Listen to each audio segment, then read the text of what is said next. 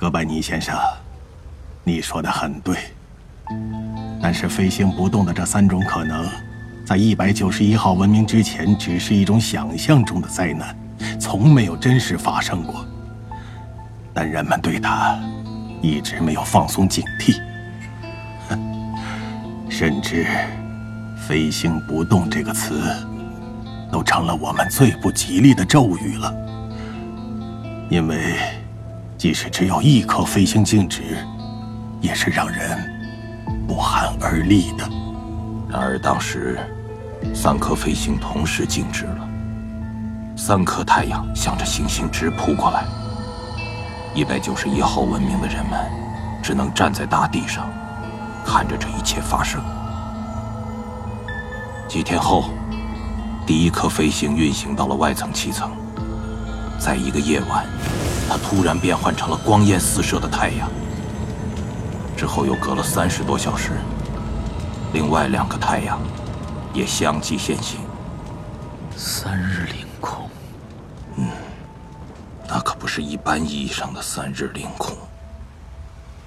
当最后一颗飞星变成太阳时，第一颗太阳已从很近的距离掠过行星，紧接着，另外两个太阳又相继从更近的地方掠过。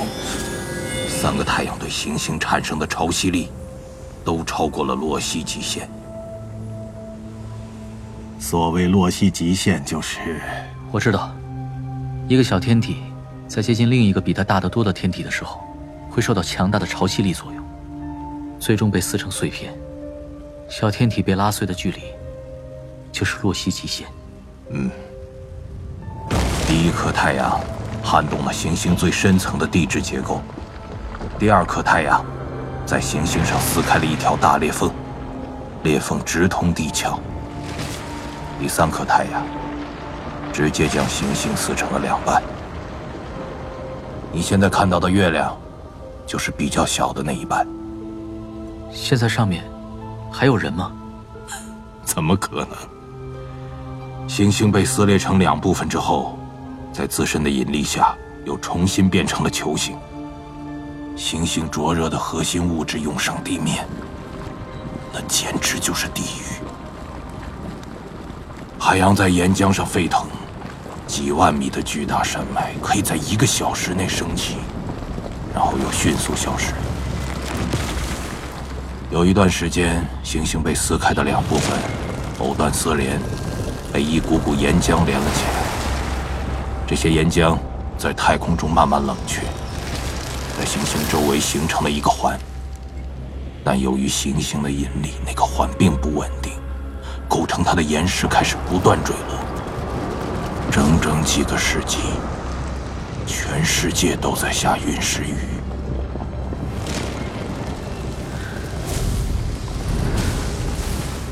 真的是地狱。所以，暗星上早就没有生命了。五星也差不多，可生命真是顽强啊！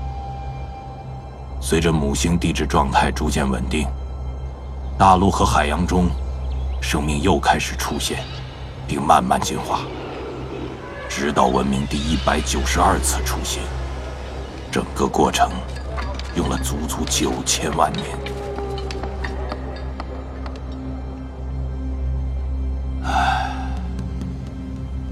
下一次飞行不动，我们可能就没有这么好的运气了。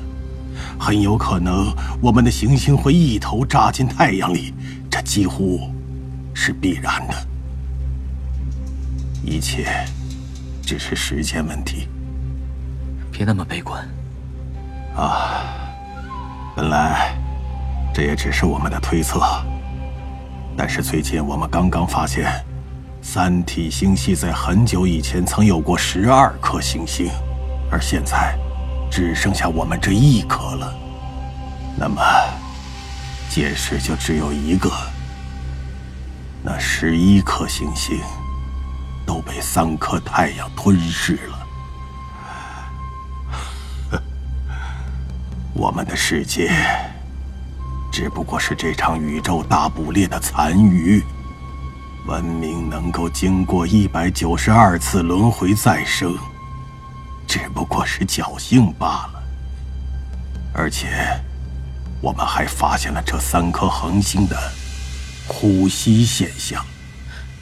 恒星呼吸？啊，这是一种比喻。您发现了恒星的外围气态层，但您不知道的是，这个气态层一直在不停的膨胀和收缩，就像呼吸一样，只不过周期比较漫长。当气态层膨胀时，它的厚度可以增大十多倍，这就会让恒星的直径大大增加，也就能更容易的捕获到行星。根据我们的考证，在三体星系的漫长历史上，太阳气层每膨胀一次，就会吞噬一到两颗行星。那十一颗行星就是在太阳气态层膨胀到最大时，相继坠入火海的。现在，三颗太阳的气态层都处于收缩状态，否则在上次和太阳擦肩而过时，我们的行星已经落到太阳里了。据学者们的预测，最近的一次膨胀将在一百五十至两百万年后发生。哼，这个鬼地方实在是待不下去了。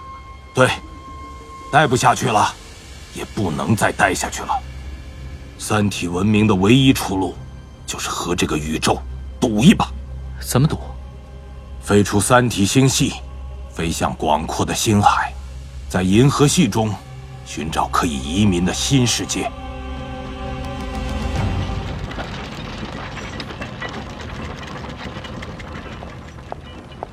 秘书长，摆车已经就位，可以开始了。好。现在，我宣布单排启动。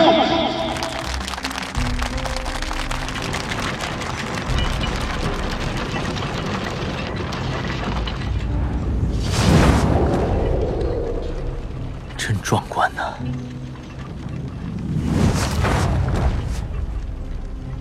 这个摆锤的摆动周期是不恒定的。因为月亮围绕母星的位置变化，重力也会变化。三体文明建造的，到底是在表达对规律的渴望，还是对混沌的屈服呢？不，不是屈服。这个文明太顽强了。那个摆锤明明就是一个向宇宙挥舞的金属拳头，即便被毁灭几百次。三体文明也没有停止向冷酷宇宙不屈的呐喊。四百五十一年后，第一百九十二号文明在双日凌空的烈焰中毁灭，它进化到原子和信息时代。第一百九十二号文明是三体文明的里程碑，它最终证明了三体问题的不可解，放弃了以延续一百九十一轮文明的徒劳努力。确定了今后文明全新的走向。至此，三体游戏的最终目标发生变化，新的目标是飞向宇宙，寻找新的家园。欢迎再次登录。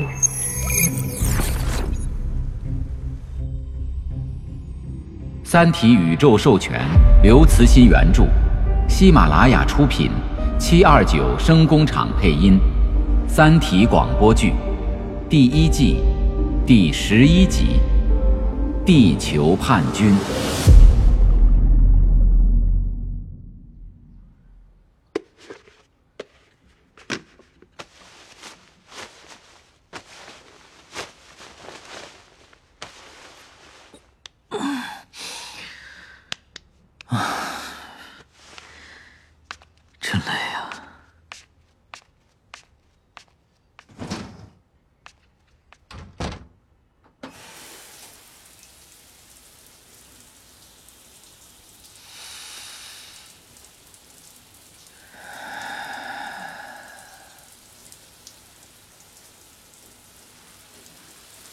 三体世界新的目标是寻找新家园，他们要去哪儿呢？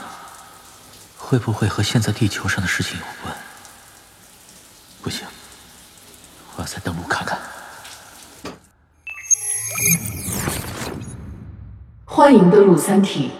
紧急情况：三体服务器即将关闭，剩余时间自由登陆。三体将直接转换至最后场景。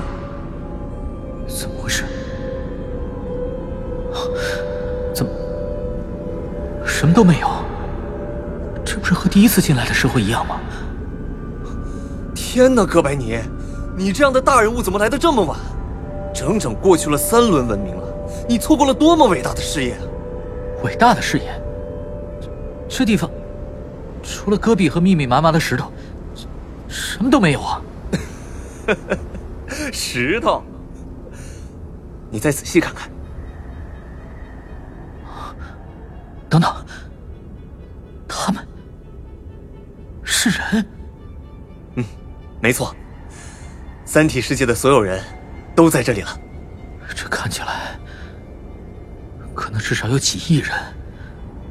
为什么他们都一动不动的？这氛围太诡异了。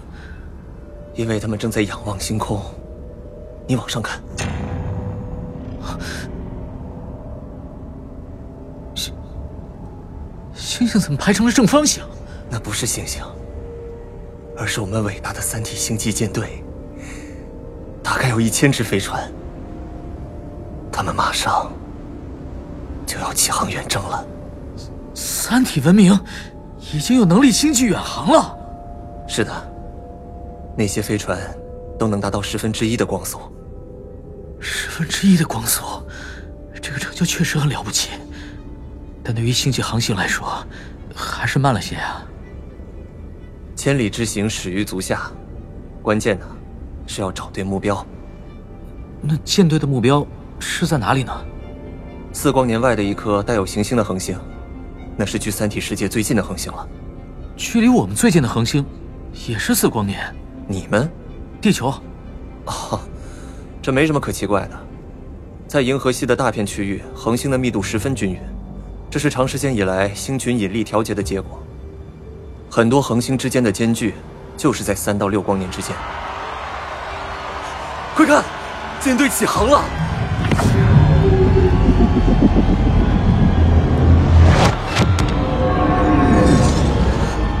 太壮观了，像不像上千颗太阳？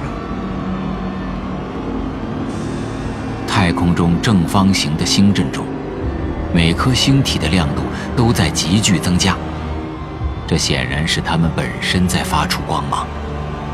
这光芒很快淹没了天边的晨曦，三体世界迎来了辉煌的白昼。大地上的人们向着天空都高举双手，形成了一望无际的手臂的草原。三体舰队开始加速，庄严地移过苍穹，越过刚刚升起的巨月顶端，在月面的山脉和平原上投下蔚蓝色的光晕。欢呼声平息了，三体世界的人们默默地看着他们的希望，在西方的太空渐渐远去。他们此生看不到结局。但四五百年后，他们的子孙将得到来自新世界的消息，那将是三体文明的新生。三体文明对新世界的远征开始了，舰队正在航程中。三体游戏结束了。当您回到现实时，如果忠于自己曾做出的承诺。请按随后发给您的电子邮件中的地址参加地球三体组织的聚会。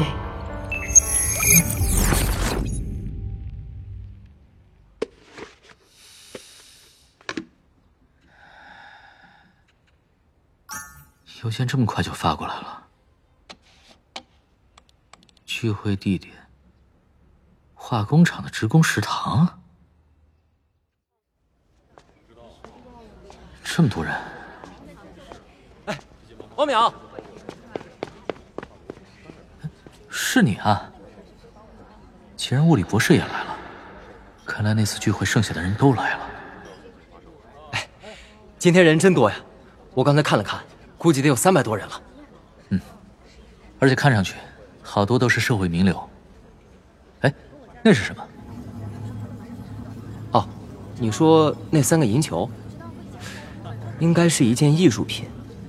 我猜是在模拟真正的三体运动。刚才我还一直在琢磨，他们是怎么做到在那个金属座上浮起来的。估计依据的是磁悬浮原理。没有这种设计，真是了不得。阿寒，是不是你杀了申玉飞同志？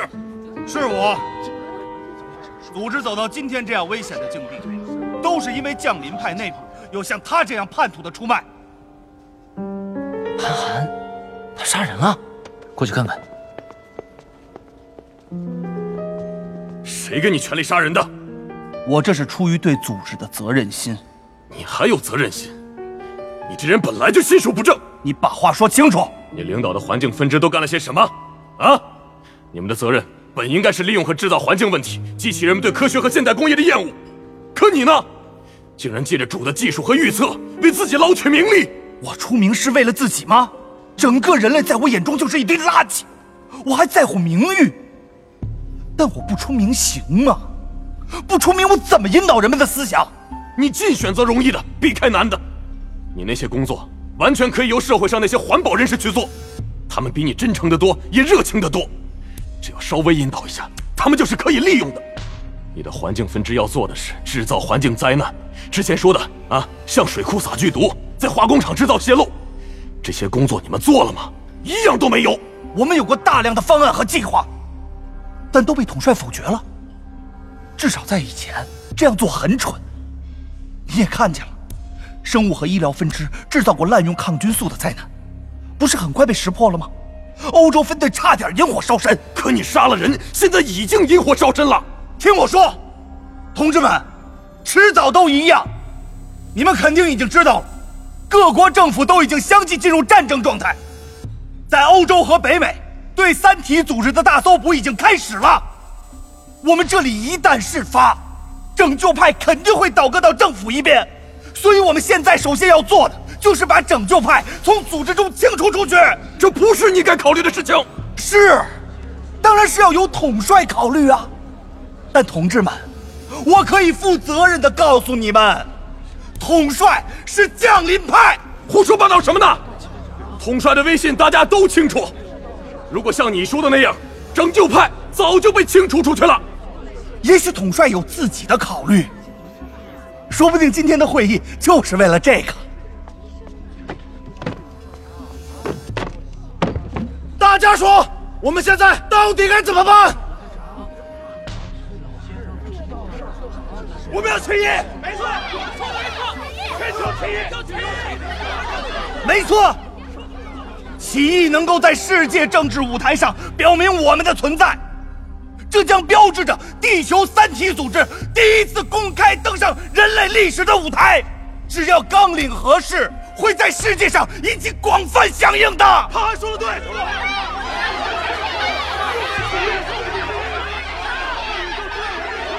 统帅来了。统帅？谁会是他们的统帅？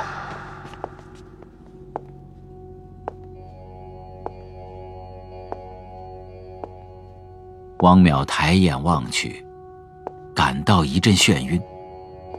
世界在他的眼中变成了黑白两色，唯一拥有色彩的是刚刚出现的那个人。在一群年轻护卫的跟随下，地球三体叛军的最高统帅叶文杰稳步走来。消灭人类暴政，世界属于三体。同志们好，最近身体不太好，没有和大家见面。现在形势严峻，我知道大家都承受着很大的压力，所以来看看大家。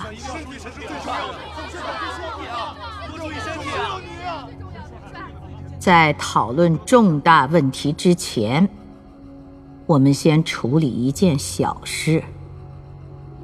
潘寒，统帅，我在这里。你严重违反了组织纪律。统帅，现在组织面临灭顶之灾，如果不采取果断措施，清除我们内部的异己和敌人，我们将失去一切。地球三体组织的最终理想和目标，就是失去一切，失去包括我们在内的人类现在的一切。那，那您就是降临派了，统帅，请您明确宣布这点，这对我们很重要，是吗，同志们？很重要，很重，很重要。这个要求，不该由你来提。你严重违反了组织纪律，如果要申诉，现在可以；否则，你将为此承担责任。我我是去除掉那个数学天才的，这是伊文斯同志做出的决定，在会议上全体通过的。如果那个天才真的搞出三体运动的完整数学模型，主就不会降临，地球的三体事业将毁于一旦。我当时只是自卫，是申玉飞先开的枪。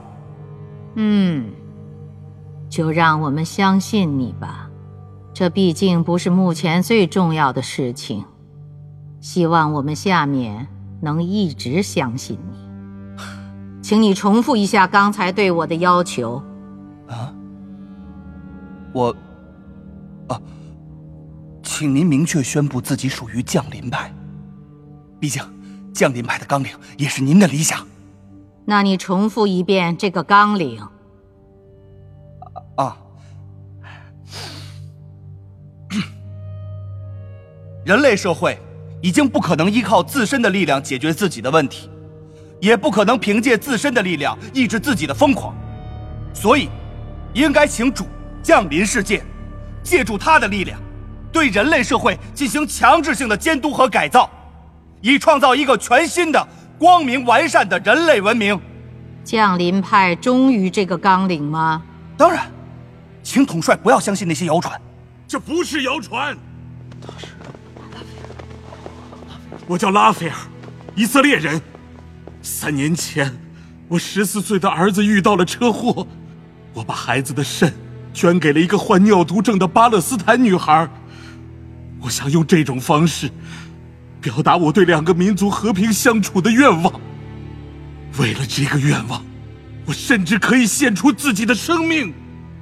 而且，还有很多的以色列人和巴勒斯坦人也在做着和我一样的努力。但这一切都没有用。我们的家园仍在冤冤相报的泥潭中越陷越深。我对人类已经失去信心了。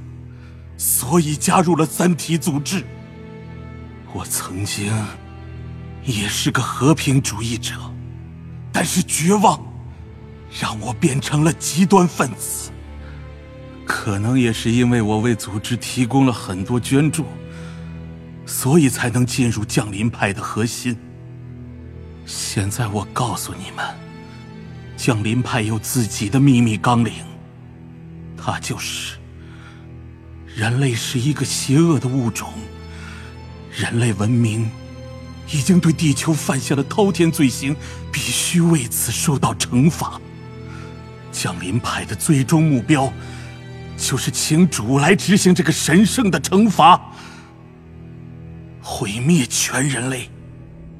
降临派的真正纲领已是公开的秘密，可你们不知道的是，这并不是由最初的纲领演变而来的。而是降临派诞生时就确定的目标，是伊文斯的终生理想。他欺骗了组织，欺骗了包括我在内的所有人。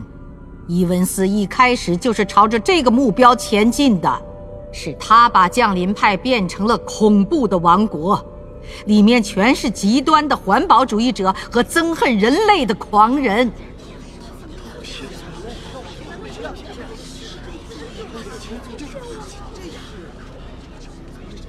我也是后来才知道伊文斯的真实想法。尽管如此，我还是想努力弥补这个裂痕，让地球三体组织成为一个整体。但降临派做出的另一些事情，使这种努力全白费了。统帅，降临派是地球三体组织的核心力量，没有我们，就没有地球三体运动。但这并不是你们垄断组织与主通讯的理由。第二红岸基地是我们建立的，当然应该由我们运行啊。降临派正是借助这个条件，做出了对组织不可饶恕的背叛。你们截留了主发给组织的信息，你们向组织传达的只是收到的信息中极少的一部分，而且还是篡改过的。你们还通过第二红岸基地向主发送了大量未经组织审核的信息。好啊，总算发生了。对降临派的背叛，有大量的证据。申玉飞同志就是提供者之一。他曾位居降临派的核心。但他在内心深处却是一名坚定的拯救派。你们也是后来才发现这点的。他知道的太多了，所以这次伊文斯派你去，是要杀两个人，而不是一个。我，你可以看到，这次与会的大多是拯救派的同志，少数降临派的成员。相信他们是会站到组织一边的，但像伊文斯和你这样的人已不可挽救了。为了维护地球三体组织的纲领和理想，我们将彻底解决降临派的问题。你要干什么？别别过来！别别过来！别！拖出去！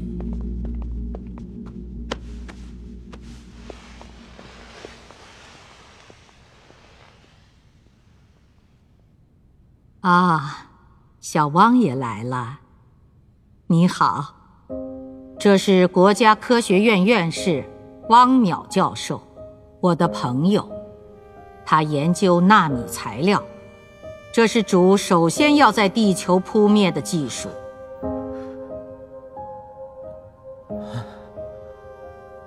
小汪啊，接着上一次，我给你继续讲红岸的故事吧。同志们也听听，这不是浪费时间。在这个非常时刻，我们需要回顾一下组织的历程。红岸还没讲完，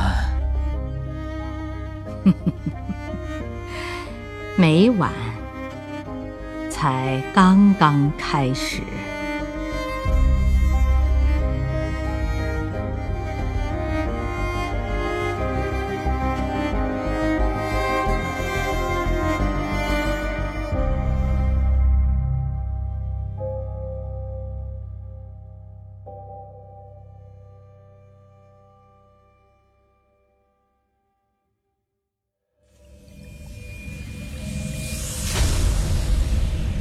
三体》宇宙授权，刘慈欣原著，喜马拉雅出品，七二九声工厂制作，《三体》广播剧第二季，二月十二日正式回归，敬请期待。